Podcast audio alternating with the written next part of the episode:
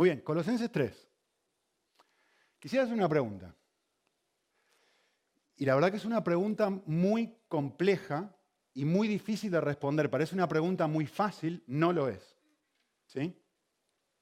Mi pregunta es esta. ¿Sonríe Dios?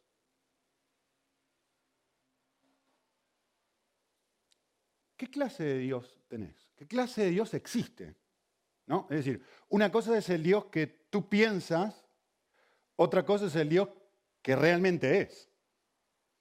Bueno, a mí me encantaría que Dios sonría, pero la pregunta no es esa, no es si te encanta, no es si crees que Dios sonríe, la pregunta es, ¿Dios sonríe? ¿Realmente sonríe? Pregunta muy compleja, desde un punto de vista teológico es una pregunta muy difícil. Segunda pregunta, aún más desafiante que la primera, es esta. ¿Puedo yo de alguna forma hacerlo reír? Presupongamos que la primera pregunta es sí. Pues la segunda pregunta que viene es, ¿y yo tengo la capacidad de alguna forma de generar una sonrisa en el rostro de Dios? Vale, yo quiero que hagas algo. Quiero que mires en tu Biblia, si la trajiste, si no, que la enciendas en tu móvil, eh, y que vuelvas a Colosenses 3, capítulo, eh, versículo 1. Y yo quiero ir mirando y quiero, le pedí a Jorge, a propósito, por favor, la última canción que cantemos sea esto. Señor, muéstranos a Cristo. Muéstranos a Cristo. Permítenos ver a Jesús. Yo, quiero que usted se meta en la mente de Pablo por un segundito y observen lo que Pablo está haciendo aquí. Colosenses 3, 1 dice así. Dice, si resucitaste con Cristo, ya expliqué este pasaje hace muchas semanas, es decir, si experimentaste una conversión verdadera, si no simplemente decís creer en Dios, sino realmente te has convertido, hay algo que debe suceder. ¿Se acuerdan, no? Que vimos esto. ¿Qué es lo que debe suceder? Debe suceder un cambio de enfoque. Dice, ahora tu mente debe buscar una cosa, Cristo. Las cosas arriba donde está Cristo. Versículo 2, poned la mira ahí, no en las cosas de la tierra, en Cristo. ¿Vale? Después dijimos, miren, hay, cuando yo hago esto, me empiezo a vestir de una forma nueva. ¿Cómo me he visto? Versículo 5. Hay cosas que desaparecen, ¿no? De mi vida, la avaricia, los malos deseos, la impureza, hay un montón de cosas que empiezan a desaparecer. Y hay un montón de cosas, me visto, o sea, me desvisto de esto y me visto de algo nuevo. Ahora dejo la mentira, eh, tengo nuevos hábitos, estoy leyendo, haciendo un escaneo rápido de los versículos, ¿sí? Eh, eh, dejo el enojo, dejo la ira, pero noten algo que dice en versículo 11. ¿Por qué sucede esto? Porque en esta renovación, dice mi versión, no hay distinción entre judío o griego, circunciso, circunciso, bárbaro, esclavo, sino que, miren otra vez, miren otra vez esto, ¿eh? Cristo es el enfoque. Cristo es todo en todos. ¿Vale? Y sigue el pasaje diciendo, ahora tienen que, sigue describiendo la, la forma de vivir. Bondad, mansedumbre, paciencia, nos soportamos, nos perdonamos. Y dice en versículo 14, se visten de, amor. Y mire lo que dice el versículo 15. De vuelta a lo mismo. ¿eh? Hay algo que tiene que estar aquí. La paz de Cristo. A ver, dice el versículo 13, va a haber gente que te va a lastimar. ¿Qué tienes que hacer? Perdonarla. ¿Por qué? Miren dónde está la mira. ¿Por qué tengo que perdonar a alguien? ¿Por qué? Cristo me perdonó. ¿Ven? Todo va lo mismo. ¿eh? Vale, versículo 15, eh, perdón, versículo 16. ¿Y ahora qué tiene que suceder? La palabra de Cristo tiene que estar acá todo el tiempo, acá. Acá, en mi corazón. ¿no? Y dice el versículo 17, y yo lo expliqué mucho, ¿no? ¿Se acuerdan? ¿no? Y todo, todo, todo, acá involucra cualquier acción que yo haga, sea de palabra o sea de hecho, todo tiene que ser de la misma forma, con este enfoque Cristo. Y ahora va a hablar de cómo esto aplica a las relaciones interpersonales, es decir, mujer, marido, padre, hijo, trabajador, eh, empleado, empleador, y va a seguir hablando de la misma forma. Y va a decir, ustedes tienen que, mujeres, tienen que tener una relación con su marido de esta forma. ¿Por qué? Porque conviene en Cristo. Maridos tienen que amar a sus mujeres como quién? Como Cristo amó a la iglesia. Y, ahora llegamos al versículo que nos toca a nosotros. Y dice, hijos, este es el trato que deben tener con vuestros padres. Tienen que obedecerlo en todo. ¿Vale? ¿Por qué? Ahora, note lo que dice al final de nuestro versículo. Porque esto agrada a Cristo. Agrada al Señor. Y después hablar de los siervos y va a decir, para que vean que esto es el pensamiento de Pablo en todo. Miren, versículo 23. Em, perdón, versículo 22. Siervos, obedecer a vuestros señores, es decir, empleados, obedecer a vuestros empleadores. Y esto es fantástico, ¿eh? No para ser vistos como quienes quieren, otra vez la misma frase, ¿eh? agradar a los hombres, sino con sinceridad de corazón, agradando al Señor. Y todo lo que hagáis, hacedlo para el Señor, no para los hombres, porque es a Cristo a quien servís. Bueno, queda muy claro, ¿no? O sea, Pablo tiene una cosa en la cabeza, una persona en la cabeza, Cristo. Mi mente tiene que estar en agradar a Cristo. ¿Sí? Vale. Ahora quiero que piensen algo. Yo, yo quiero que piensen qué significa agradar a alguien. ¿Qué significa agradar a alguien? Piensen esto. ¿Puedo yo aumentar el placer de Dios? Cuando yo agrado a alguien, ¿no es eso lo que estoy haciendo? Cuando yo desagrado a alguien, ¿no estoy disminuyendo el, el nivel de placer que tiene esa persona? No, esto no me agrada. Esta comida, estoy comiendo, mi esposa prepara una comida deliciosa. Y yo, ay, cómo me agrada esto, está delicioso. Placer. Cocino yo y sucede efecto opuesto. Qué desagradable. Entonces, algo te agrada cuando aumenta tu placer, cuando no te deja impasible. Cuando no, te, cuando, cuando no produce un efecto, cuando no produce ningún efecto en ti, no te agrada ni te desagrada. Ahora, la pregunta teológica es esta. ¿Tengo yo? ¿Puedo yo? ¿Tengo la capacidad yo de producir un cambio, entre comillas, de estado emocional dentro de la deidad? Muy profundo. Muy importante para la vida según Pablo, para la vida de toda la vida, todo, todo, todo, para mi trabajo, para mi familia, para mi relación con mis hijos, según Pablo, para todo, yo necesito poder responder esta pregunta. ¿De alguna forma tengo la capacidad de poder producir un cambio en las emociones de Dios? Vale, más teología les voy a dar ahora. Cuando los teólogos hablan de Dios, y especialmente de, entre comillas, las emociones de Dios, o el estado de placer de Dios, eh, hay una imagen que es excelente, que se utiliza para hablar de esto, que es la imagen de una danza. Y a mí lo que viene a mi mente es esto, ¿no? Es el primer, el primer vals que yo tuve o bailé con mi mujer. Eh, cuando me casé, por supuesto, ese no soy yo. ¿eh? y mi mujer es mucho más guapa que esa. Pero siempre viene a mi mente esto. Viene a mi mente el día que estábamos rodeados de personas y nosotros estábamos bailando y mis ojos estaban pura y exclusivamente enfocados en mi mujer. Y sus ojos estaban pura y exclusivamente enfocados en mí. Muchísima gente alrededor y a la vez nadie alrededor. ¿Por qué? Porque en, esta, en este vernos mutuamente y en este encontrarnos mutuamente, en esta danza, nosotros éramos felices. Cuando uno estudia la Biblia y uno estudia teología, los teólogos dicen esto. Dios es un Dios trino un Dios, tres personas, como si hubiera un tercero ahí en esa danza. Y dentro de la, de la deidad viven con este nivel de placer en el otro, en ver al otro, que les causa un estado de placer perfecto. Es decir, ¿qué quiero decir con esto? Dios Hijo, Jesús, mira al Padre y dice, no puedo creer el nivel de santidad de Dios. Dios, Dios Padre mira al Hijo, no puedo creer el nivel de obediencia de mi Hijo. El Espíritu ve la gloria de Cristo y dice, esto es fantástico.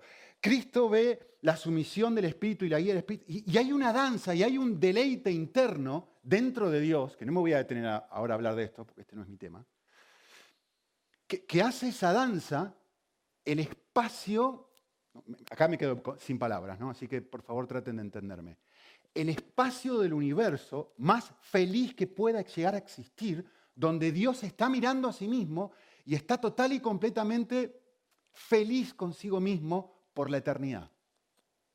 Es una danza preciosa. Es una danza donde no necesita nadie, como mi esposa y yo el primer día que nos casamos. Estoy pensando si hay otra mujer ahí, no. Estoy pensando si... No, estoy con ella, estoy feliz, esto me llena. Y esto es lo que la Biblia nos muestra de cómo es Dios. Dios es así consigo mismo. ¿Sí? Vale, esto es bellísimo. Lo que Dios hace al crear a la humanidad es querer invitarnos a esa danza. Quiero revelarte quién soy. Quiero mostrarte cómo soy. Y en cierta forma, al conocerme, al ver mi belleza, al que tú conozcas lo fantástico que yo soy, ¿Qué es lo que sucede de repente? Te produce gozo a ti. no puedo creer el nivel de amor que hay en esta persona. Es que no lo puedo creer el nivel de incondicionalidad que hay en este Dios. Esto es fascinante. Y en la medida que deja de ser un concepto y se transforma en una, en una experiencia de tu corazón, de repente eso te va cambiando y te empieza a generar un placer, un deleite que produce la razón por la cual nosotros cantamos canciones al principio. Te dan ganas de cantar a Dios y esto es fantástico. Como cuando uno, Borja, aquí me vas a decir, sin Nico, tenés razón, cuando uno va a la cancha, cuando uno va a un estadio, ¿qué tiene ganas de hacer cuando, cuando el equipo juega bien? Cantar y saltar, especialmente en Argentina, que no nos podemos contener. Y está jugando bien y empezamos todos a cantar y dices un gol y empezamos, y estos son goles eternos que uno está disfrutando. Y, y Dios dice, te quiero invitar a esto. ¿Sí? De hecho, Jesús dijo, ¿qué es la vida eterna? Juan 17.3. La vida eterna es que te conozcan a ti. Es que puedas disfrutar. O sea, ¿qué es la eternidad? Es, por supuesto me muero, ¿no? Y voy a la presencia de Dios. Y hay un deleite tan grande en quién es Dios que el tiempo ya no tiene sentido. La eternidad es conocerlo. Es disfrutar quién es Dios. Vale, ahora la pregunta que nos toca a nosotros. Y, la modifiqué un poquito. ¿sí? Yo les dije, hoy vine con ganas de... Vine muy filósofo. ¿eh? la pregunta es esta. ¿Puede modificarse el estado de placer interno de Dios con Dios? ¿Puede modificarse el estado interno de placer que Dios Padre siente con Dios Hijo, Dios Espíritu siente con... ¿Este estado interno intratrinitario? Respuesta, no. Por supuesto que no. No puede modificarse. Ahora lo que voy a hacer yo es hacer otra pregunta. Voy a cambiar la última parte de mi pregunta. ¿Puede modificarse el estado de placer interno de Dios con su creación? Ah, ahora distinto. Y la respuesta es sí. La respuesta a la primera pregunta es no. La respuesta a la segunda pregunta es sí. ¿Quieren apoyo bíblico? Miren. Dice Lucas 15. ¿Se acuerdan? Las tres parábolas juntas. La parábola de una oveja que se pierde, la parábola de una moneda que se pierde y después se va a perder un hijo. ¿Sí? ¿Se acuerdan? Las tres parábolas juntas que las tres quieren enseñar lo mismo. La primera de las parábolas dice así, el final de la parábola. La mujer encuentra la moneda, el hombre encuentra la ovejita y la conclusión es esta. Miren, os digo que de la misma manera, así como esta mujer se puso súper contenta porque encontró su moneda súper valiosa que había perdido, habrá más gozo en el cielo por un pecador que se arrepiente que por 99 que no necesitan arrepentimiento. ¿Qué está diciendo el texto? Muy claro, hay niveles de gozo en el cielo. Es decir, algo se modifica en Dios, en sus emociones, cuando una persona se da cuenta de la realidad de su propio corazón y dice, yo sé, conozco mi propia oscuridad y lo que yo necesito no es intentar ser mejor persona, lo que yo necesito es perdón, lo que yo necesito es que alguien me limpie de mi egoísmo, de mi orgullo, de mi, de mi falta de paciencia, de todas estas cosas que mencioné hace un ratito que ninguno de nosotros es. Y cuando Dios ve a una persona que dice, sí, yo soy un enfermo que necesito un médico. No soy una persona sana que no necesita un salvador. Soy una persona enferma que necesita un médico. Dios dice, esto me causa placer porque para esto yo envié a Cristo, para morir y limpiar el corazón de todas estas cosas y comenzar una vida nueva. Esto me causa un placer que no me causa cuando hay 99 personas caminando por la calle diciendo, yo no necesito esto, yo estoy bien, yo estoy bien, estoy bárbaro, estoy espectacular. Tengo mi jubilación, tengo mi trabajo, tengo mi vida más o menos organizada. ¿No? Interesante, ¿no? Vale. Más preguntas confusas. Eventualmente todo va a cuajar en esto de relación padre-hijo y relaciones interpersonales. ¿eh? Téngame paciencia. Más preguntas. Mi pregunta para ustedes ahora es esta. ¿Cuál es el objetivo de amar a una persona? Piensen un momento, pero piensen bien la pregunta, les subrayé, o les destaqué, mejor dicho, la palabra objetivo. Es decir, ¿qué busco yo idealmente lograr en el otro cuando yo lo amo? O sea, ¿qué es lo que busco lograr? No estoy preguntando qué es el amor, que es una pregunta que hago constantemente. Estoy preguntando otra cosa. ¿eh? Estoy preguntando que si yo realmente tengo un amor puro y bueno hacia alguien, ¿cuál es el objetivo de intentar amar a Cory? De intentar amar a Chris. ¿Qué, ¿Qué es lo que estoy intentando lograr con eso? Respuesta. Estoy intentando aumentar el nivel de placer de la persona a la que quiero amar. Ejemplo, cumpleaños. Tengo niños pequeños, ¿no? ¿Por qué yo les compro un juguete y se los regalo e intento agradarlos con ese juguete? No por mí, el juguete no es para mí, es porque yo los amo y yo sé que si juegan con estos legos se van a poner contentos, se van a poner felices. Entonces mi intención es aumentar el nivel de gozo que ellos sienten y por eso intento agradarlos. Intento modificar el estado interno emocional que tienen mis hijos para generarles una sonrisa. Ahora la pregunta del millón es, ¿Puedo hacer esto en el corazón de Dios? Por eso les pregunté si Dios sonríe. Vamos a complicarla más un poco. Si el amor tiene como objetivo generar gozo en la persona amada, como acabo de decir, ¿tiene algún sentido que Dios me pida a mí que yo lo ame con todo mi corazón, con toda mi alma y con todas mis fuerzas si no puedo producir ningún efecto en su persona? ¿Qué tengo por Dios? ¿Una roca? ¿O tengo por Dios alguien que se agrada en que lo ame? Que le genere una sonrisa que yo lo ame. Interesante. Vale. La pregunta se mantiene. ¿Tiene Dios emociones? ¿Puedo yo modificar esas emociones?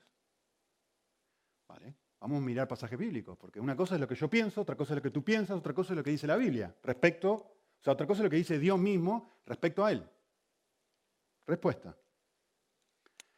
Primer mandamiento. Primer mandamiento. Y Dios me va a mostrar que Él tiene emociones. Y no solamente va a mostrar que tiene emociones, sino me va a mostrar que tiene las emociones más fuertes que un ser podría tener. No lo digo yo, lo dice la Biblia. ¿eh? Miren. Éxodo 20. No tendrás otros dioses delante de mí. No te harás ídolo ni semejanza alguna de lo que está arriba en el cielo, ni abajo en la tierra, ni abajo en las aguas de la tierra no los adorarás, no los servirás, porque yo tengo celos.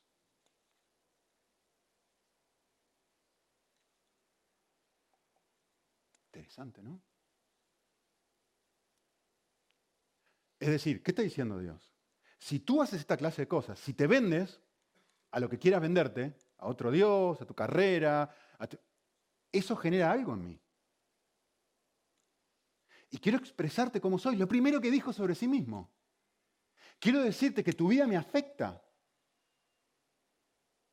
Esto es maravilloso. De alguna forma increíble, puedo meter, o sea, Dios, yo llegaré ahí si tengo tiempo, pero ¿ustedes se dan cuenta el nivel de humildad que hay en Dios en hacer algo así?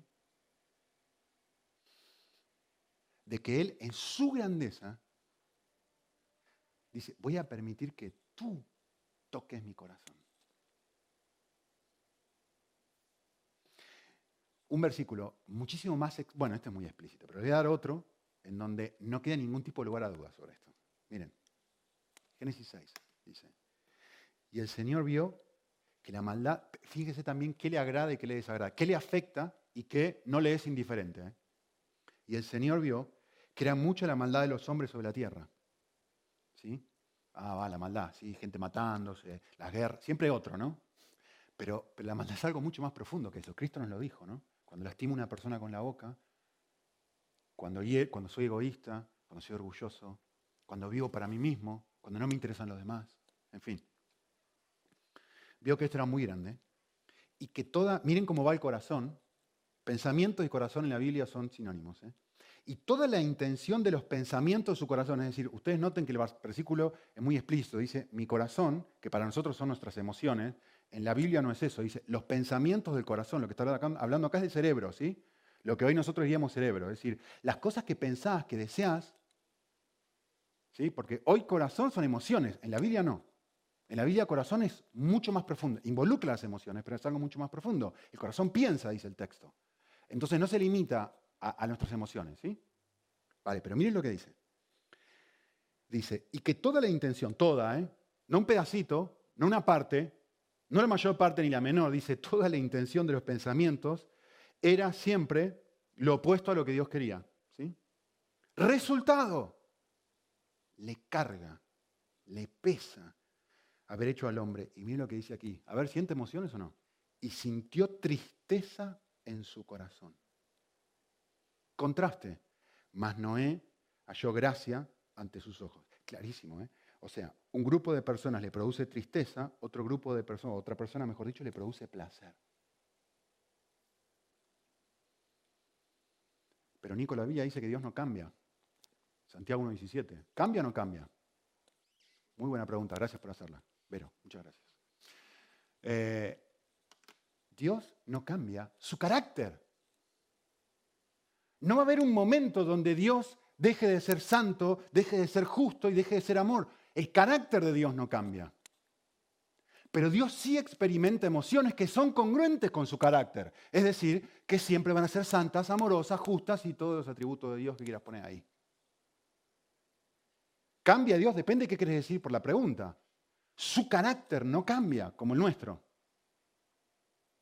¿Sí? Y, y diferente a nosotros, Dios nunca va a sentir emociones que sean pecaminosas o desmedidas. Pero sí hay cosas que le agradan más y cosas que le agradan menos.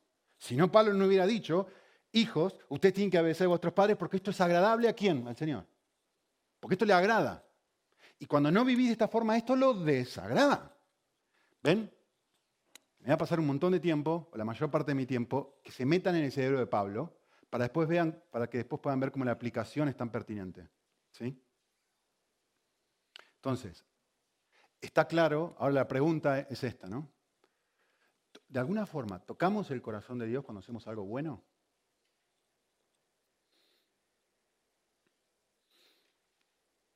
A mí me, acuerdo, estaba pensando esto, cuando, mis hijos eran más pequeñitos, una de las cosas que a mí me encantaba hacer era llevarlos a un parque de juegos que está muy cerquita de nuestra casa. Y nos llevamos mucho ahí.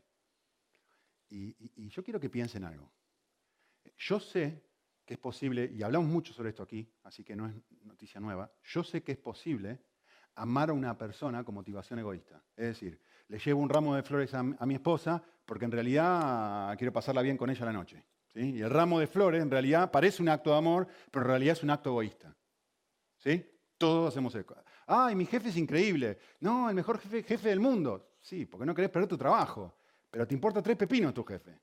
¿Sí? Y así un montón. Entonces, estamos todos de acuerdo que tenemos la tendencia a externamente mostrar amor que en realidad internamente no lo es. Pero, por ser hechos imagen de Dios, también tenemos esta posibilidad. Cuando yo llevaba a mis hijos al, parque, em, no lo hacía para robarles amor, para sentirme mejor papá, para que ellos me dijeran, papá, te amo, te amo, qué bueno que sos. No, yo no hacía esto para robarles amor, hacía esto para crear gozo en ellos. Y por eso intentaba agradarles, porque yo sé que un columpio y, una, y un tobogán, un deslizadero, ¿cómo se dice aquí? ¿Cómo se llama? ¿Tobogán? ¿Va bien? ¿Sí? ¿Qué va, qué va a ser? En fin, todo lo que hay en un parque de juegos a un niño le causa placer y aumenta su gozo. Entonces yo decidí hacer eso porque le iba a causar placer a ellos. A mí al parque con 40 años no me interesaba ir. A mí no me interesa ir al parque. A mí me interesa que ellos sean felices, que tengan gozo, que experimenten gozo. ¿Sí? Vale. Yo quería ser un agente de gozo en sus vidas. No estaba pensando en mí, estaba pensando en ellos. Vale. Quisiera, decir algo antes de centrarnos cómo hacer esto en Dios. Y esto es muy importante porque esto es la, esencia de un cristianismo bien entendido y un cristianismo mal entendido. Y si no entendés esta parte que voy a decir ahora, todo lo que voy a decir hoy es como que lo vas a malinterpretar. Así que te pido que prestes atención a lo que voy a decir ahora, ¿vale? Porque es muy, muy, muy importante. Porque es la esencia del cristianismo bíblico. Si no, estamos hablando de otra religión, ¿eh? Muy importante esto. Vale, ahí va. yo no puedo disminuir el placer o el agrado que Dios siente hacia mí, pero sí puedo aumentar el nivel de placer o agrado que Él experimenta por causa de mí.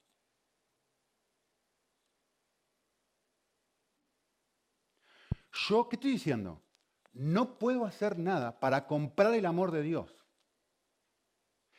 Todas las religiones del mundo, todas, menos el cristianismo bíblico, dicen, haz lo bueno y Dios te va a amar. No es eso lo que yo estoy diciendo.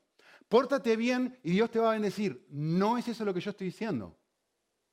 Dios te va a amar más si tú te portas mejor. No es eso, eso es antibíblico. Yo no estoy diciendo eso. Eso es totalmente egoísta y autocentrado. Es decir, lo mismo que el empleado que se porta bien porque quiere que le paguen. Lo mismo que una persona, el esposo que le entrega las flores porque quiere estar con la mujer. Eso es total, completamente autocentrado y egoísta. ¿Cómo voy a poder llamar a eso buena acción? Si lo que quiero es amarme a mí. Ahora es muy diferente si yo, porque he sido amado y Dios me acepta de forma incondicional, ahora, porque Él me ha dado tanto, yo digo, es que no puedo no amarlo ahora. Yo me acuerdo hace muchos años cuando una, persona que yo no conocía, que hizo esto. No lo conocía, una mujer, no lo conocía. Me escribió un cheque por 3 mil dólares. Dijo, toma, para ti. 3 mil dólares. ¿Saben por qué me hizo cheque? No, es que me lo dio para poder estudiar. No tenía dinero para poder estudiar en la facultad. Estudiando en Estados Unidos y la cuota era como 5 mil euros. 5 mil dólares, y yo tenía cero en mi cuenta. Me dijo, quiero que vayas al seminario y estudies. Toma. Mi hija me habló de ti y me dijo, bla, bla, bla, bla, bla. No era mi novia ni nada que se le parezca, era una chica normal. Y su madre, sin conocerme, dijo, quiero que vayas al seminario a capacitarte. Toma, 3 mil dólares. ¿Cómo no voy a estar agradecido a una persona así? ¿Cómo no me voy a sentir amado por alguien así?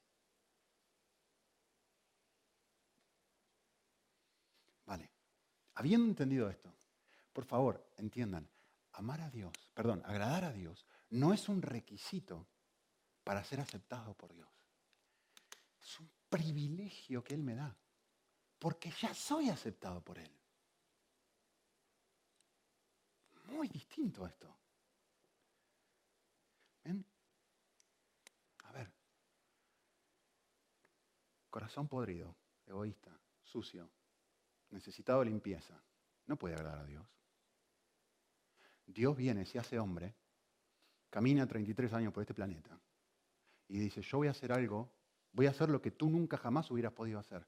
Voy a vivir una vida perfecta, que agrada a Dios. Y luego voy a hacer algo que nadie está dispuesto a hacer. Nadie va a tomar mi vida, dijo Jesús, yo la voy a dar voluntariamente. Muere en una cruz por mí. Y dice, ¿ves esta vida perfecta, santa, impoluta?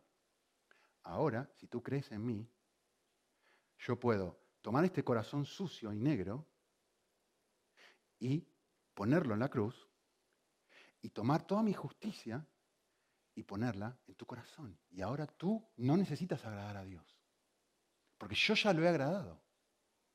Y toda tu suciedad ahora es borrada. Cuando Dios me mira, si yo estoy en este estado donde creo en Cristo, Dios sonríe. ¿Por mí? No sonríe por mí, no sonríe porque yo soy bueno, no sonríe porque yo lo estoy agradando. Sonríe porque Cristo lo agradó. Sonríe porque Él me limpió de toda mi suciedad. Vale, hasta aquí esto es la esencia del cristianismo, eso es el Evangelio, ¿eh? la buena noticia. No tengo que agradar a Dios. ¿Qué produce esto en el corazón? Paz. Estoy tranquilo. No tengo que ser bueno. No tengo que portarme bien. No puedo portarme bien, ni puedo ser bueno. produce paz. Vale, Cristo fue eso por mí. Ahora, por causa del Espíritu, sí puedo hacer lo que antes no podía. Cristo dijo, les conviene que yo me vaya. Les conviene. ¿Por qué? Porque si yo me muero puede venir Espíritu Santo acuerdan las tres personas de la Trinidad? Y Él puede venir a habitar en tu corazón, hacer una casita dentro tuyo. ¿Sí? Y ahora Él va a empezar a comenzar a, crear deseos nuevos y cosas nuevas dentro tuyo. ¿Qué clase de deseos nuevos? Deseos puros, santos, agradables a Dios. Ahora sí puedo. ¿Qué es lo que eso hace? Esto produce un nuevo, esto es, un motor que es como, ¿vieron cuando uno está tratando de arrancar un coche y el motor no funciona, el coche está impecable por fuera. El coche está genial, pero no arranca. No arranca y no arranca y uno hace y no arranca. Y no, ¿Por qué no arranco?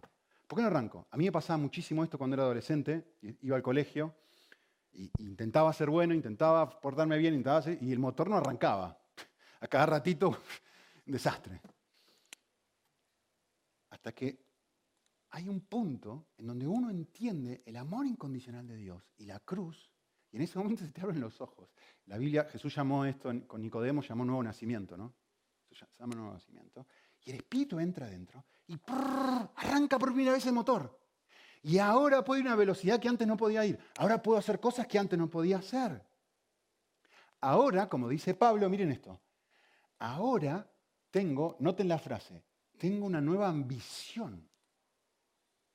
Una ambición no es simplemente desear algo.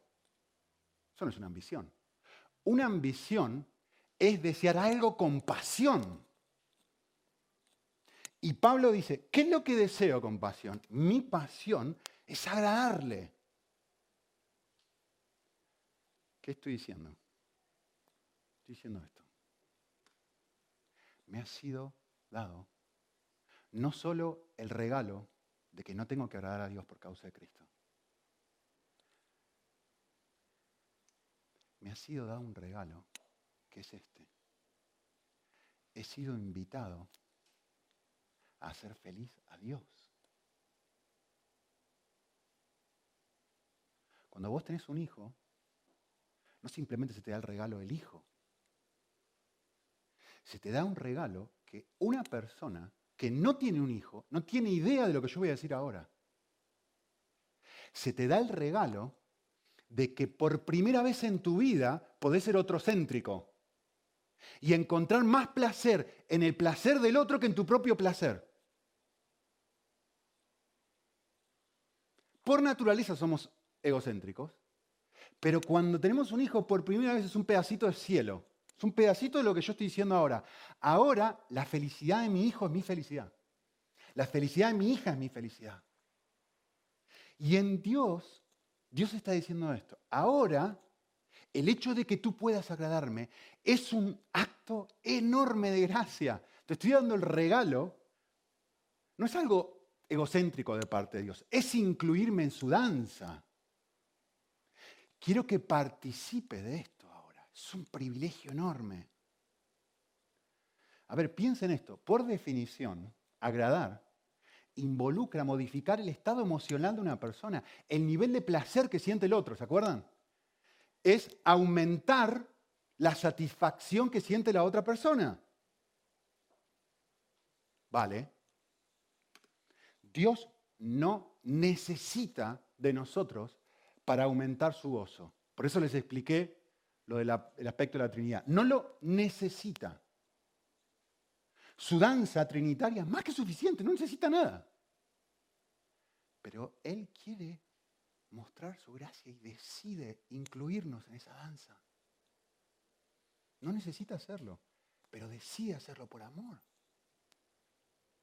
Ahora quiero que piensen esto. Esta relación que Dios inicia al crearnos, desde el momento que Dios crea, es, es una acción de humildad. ¿Por qué? Porque a partir de ahora va a tener que empezar a relacionarse con alguien menor que él. Pero mucho menor que él. No un poquito menor que él. Es como si yo me empiezo a relacionar con, con una hormiguita. O sea, no es que yo me estoy relacionando con mi hija ahora. Estamos hablando de Dios, nosotros. Dios, nosotros nos ha creado. Y Él empieza a relacionarse con nosotros. Automáticamente es un acto de humildad, como cuando Jesús le daba los pies a los discípulos es que no se concibe lo que está haciendo. Que Dios, hecho hombre, te esté lavando los pies. ¿Cómo Dios puede ser tan humilde? Ahora, quiero que piensen esto. Muy, muy bonito esto. Yo sé que hoy va a tardar un poquito más de lo normal, pero merece la pena. Eh, esta clase de vínculo que Dios tiene con nosotros no, no es una relación unidireccional. Es decir, Él siempre da y yo siempre recibo. Ah, ah, no. Todo lo que leí en Colosenses dice que no. No es una relación unidireccional, es una relación de doble vía. Donde, ¿cómo funciona esta vía? Primero yo recibo y cuando mi corazón es lleno de su amor, entonces yo tengo algo para dar, a él y a otros. Eso es la diferencia entre una religión y el cristianismo bíblico. La religión dice, yo voy a intentar portarme bien para escalar la escalera y ir al cielo. Y que Dios me acepte. Eso, eso es la, todas las religiones del mundo dicen exactamente eso. Solamente cambian la forma. El budismo dice una cosa, el hinduismo dice otra, eh, en fin, los testigos de Jehová dicen otra. Podría ir citándoles cada uno y dice, mira, tú tienes que hacer esto, tú tienes que hacer esto, tú tienes que hacer. El cristianismo bíblico dice otra cosa. Tú no tienes que hacer nada. Dios lo ha hecho por ti. Y cuando tú entiendes esto y te, te conmueve, te hace llorar, te destroza el corazón, te exprime, como dice Pablo, su amor nos, nos constriñe, nos hace pequeñitos, entonces ahora yo, estoy, mi corazón está lleno de amor y ahora tengo ganas. Ahora tengo ganas de hacer lo que dijo Lucía hace un ratito. Ahora tengo ganas de ayudar a otros. Ahora tengo ganas de dar mi dinero para que la gente que tiene menos, pues pueda tener un poco más. Y nadie tiene que poner un reloj en la cabeza ni decirme, no, quiero, quiero, quiero, quiero, quiero. Si no quiero, ¿por qué? Porque no entiendo el amor de Dios. Y necesito recuperar lo que la Biblia dice, mi primer amor. No obligarme a hacer lo que no quiero. Tengo que volver a mirar para arriba y decir, no puedo creerlo. Tener un Dios tan humilde. No puedo creerlo. Un Dios tan bueno. Eh, cuando mis hijos eran muy pequeñitos, me encantaba esto, me encantaba. Yo estaba en mi oficina y, venían con un papel y literalmente uno miraba y decía, ¿qué es esto? A ver cómo se mira esto. Es un garabato. Tomás, papá. apenas podían hablar y me, regalaban un dibujito, ¿no? Y esto era, era algo mamarracho.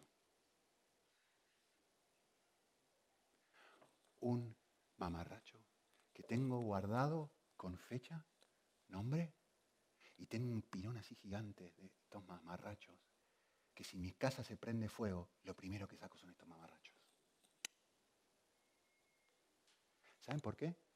Me, causaba placer, me hacía sonreír, me hacían feliz, me agradaba en sus garabatos. Perdón, ¿cómo, ¿cómo describe la Biblia nuestras oraciones? Mamarrachos. Lean Romanos, porque no sabemos orar como conviene. Pero entre que algo bastante pobre sale de aquí y llega al cielo, ¿qué pasa en el medio? Dice Romanos. El Espíritu intercede. ¿Y cómo llega esa oración? Olor fragante. Ah, mira. Agradable a Dios. Fabuloso. ¿Por qué? ¿Por mí? No. Por esta intervención que el Espíritu hace en el medio. Increíble. Así que por causa de Cristo, Dios siempre me va a mirar a mí con una sonrisa. Pero por causa del Espíritu de Dios, cuando yo ahora hago algo que a Él le agrada, yo puedo modificar su sonrisa. Yo puedo generar lo mismo que generaba en mis hijos cuando los llevaba al parque. Hacerlos felices. Modificar su estado interno, sus emociones. Vale, me he pasado tiempo. Voy a tomar dos, tres minutos más para decirles cómo aplica esto a lo que hemos hablado. ¿Cómo hacemos esto en nuestro día de andar? ¿De qué me sirve saber esto a mí en, mis relaciones? Bueno, lo que Pablo está diciendo aquí es esto. ¿Cómo hago yo para producir una sonrisa en el corazón de Dios? Bueno, lo primero, obviamente, lo primero que tengo que hacer es creer en Cristo como mi Salvador, porque sin eso todavía sigo en el corazón sucio ahí arrancamos, ¿verdad? Lo segundo que tengo que hacer, obviamente, es comenzar a conectarme a Él para poder hacer todo con Él. ¿Sí? Pero Pablo dice, hay cosas muy prácticas que nosotros podemos hacer. Las mujeres pueden tener una relación diferente con sus maridos. Y lo que dijo David la semana pasada, ¿no? Vale, pero mi marido está haciendo algo que no me agrada. Y Jesús dice, te entiendo. Genial, no te agrada. Pero ¿qué te agrada más? ¿Agradarte a ti misma o agradarme a mí? ¿Qué te genera más placer a ti? ¿Ven, ¿Ven cómo modifica entonces? Estás, mi esposo, mi mujer está haciendo algo que no me gusta y, la cuestión es, Cristo, Cristo, Cristo, Cristo, muéstrame a Cristo. Tengo que volver a pensar una cosa, ¿a quién quiero agradar? ¿A mí o a Él? Y eso modifica. Y de repente soy tranquilo, soy feliz, tengo paz, tengo alegría, porque obtuve lo que quise, no, porque tengo algo más valioso. Lo mismo con los hijos, miren, sed obedientes a vuestros padres en todo. ¿Por qué? Porque vuestros padres van a tener siempre razón, porque siempre te van a pedir lo que siempre quieras, porque nunca, nunca se van a equivocar, porque nunca van a hacer nada incorrecto. No, la motivación es, tenés que, o sea, lo que le está diciendo a los hijos es esto, tenés que vivir con la mente en el cielo, que es lo que dice en versículo 1, capítulo 3. Poné la mira en otro lado. Es decir, no ponga la mira en tu esposa, no ponga la mira en tu marido, no ponga la mira en tu empleado, no ponga la mira en tu empleador, no ponga la mira en lo que ellos estén haciendo. El texto está diciendo, mira, tú puedes tener el regalo de dibujar una sonrisa en el corazón de aquel que supuestamente más amas y más te ama. Puedes aumentar su placer. No hay nada más bello que eso. Y si sos padre lo sabés. No hay nada más lindo que poder causar una sonrisa a alguien que amás. Y por eso dice el texto, acordate, cuando tu papá te diga algo que no tenés ganas de hacer, cuando tú lo haces, esto es agradable a Dios.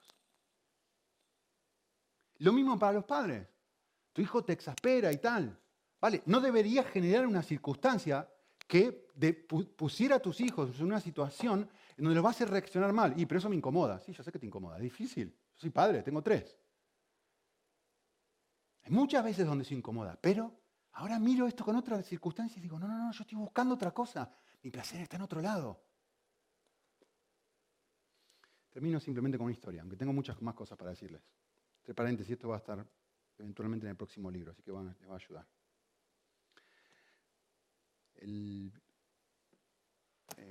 viernes creo que fue, le dije estábamos leyendo, todas las mañanas leemos un pedacito de la Biblia con los niños, ahora con los varones, Mica ya lo hace sola, pero solamente con los varones, 6 y 10 años. Y, leímos eh, un versículo en Hebreos que dice em, que debemos vivir nuestras vidas como viendo al invisible. ¿Se acuerdan la frase en Hebreos? Vale. Y, y le pregunté a mis hijos, Chicos, ¿qué es ver al invisible? Así hizo Manu. Seis años. Yo qué sé qué es ver al invisible. Y le dije, chicos, hagamos una cosa. Cierren los ojos. Y los dos cerraron los ojos. Y, les dije, ¿me ven? No, no, no te vemos, papá. Y le dije esto. ¿Me sienten? Y Manu gritó, sí, sí, te siento. Así con los sí, te siento. Eso es ver al invisible. Es que vos vayas al cole ahora y no vas a poder ver a Dios, pero sí podés sentirlo cerca. Sí podés tener tu mente enfocada en Él.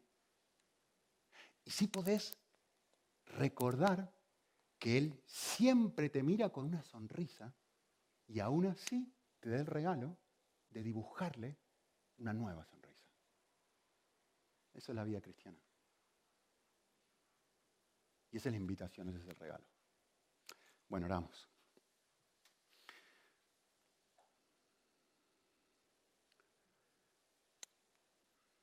Señor, que, que aprendamos a hacerte reír, a disfrutar este regalo que nos has dado a vivir con nuevos ojos la vida. A, saber que no tenemos que hacerlo porque en Cristo somos aceptados por ti, pero se nos ha dado un nuevo y un precioso regalo. Encontrar placer en causarte placer. Eh, que esto modifique nuestras relaciones con nuestros semejantes y que podamos tratarlos con un nuevo nivel de amor, producto de que sentimos tu amor, Señor. Te lo pedimos en Cristo Jesús.